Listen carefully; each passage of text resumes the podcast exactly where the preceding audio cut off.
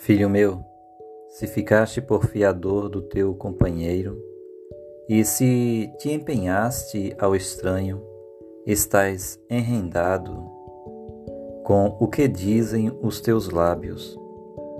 Estás preso com as palavras da tua boca. Agora, pois, faze isto, filho meu, e livra-te, pois caíste nas mãos do teu companheiro. Vai, prostra-te e importuna o teu companheiro. Não deis sono aos teus olhos, nem repouso às tuas palavras.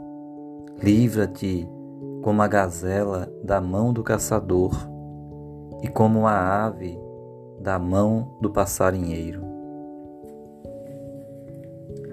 Provérbios capítulo 6, verso 1 a 5. Esses versos é uma advertência e um conselho de Deus para os seus filhos. É o é querer de Deus livrar os seus filhos de momentos de decepções. Às vezes a pessoa tem a boa vontade de emprestar o seu nome, de servir de um avaliador para outro.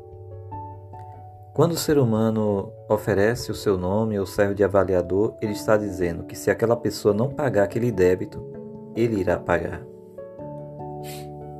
E nem todas as pessoas têm o amor ao próximo como aquele que está oferecendo naquele momento o seu nome. Muitas pessoas aproveitam daquele momento e fazem altas compras, já pensando em não pagar sem falar também daqueles que no decorrer das parcelas que fizeram poderá acontecer alguma coisa, poderá ficar desempregado ou acontecer algum acidente na vida dela. Alguma coisa pode acontecer que pode atrapalhar e fazer com que aquela situação que antes ela era equilibrada se torne uma situação difícil que não tem como honrar os seus compromissos. E pela pessoa ter oferecido o seu nome servir como fiador, o nome daquela pessoa, do cristão, daquele ser humano que foi bondoso, poderá ir cair aonde? No SPC ou Serasa. Por quê? Porque em um exato momento não seguiu o conselho da Bíblia. Provérbios é um pai incentivando o filho a andar no caminho certo, é Deus nos aconselhando. Conselhos preciosos há neste livro, assim como em toda a Bíblia.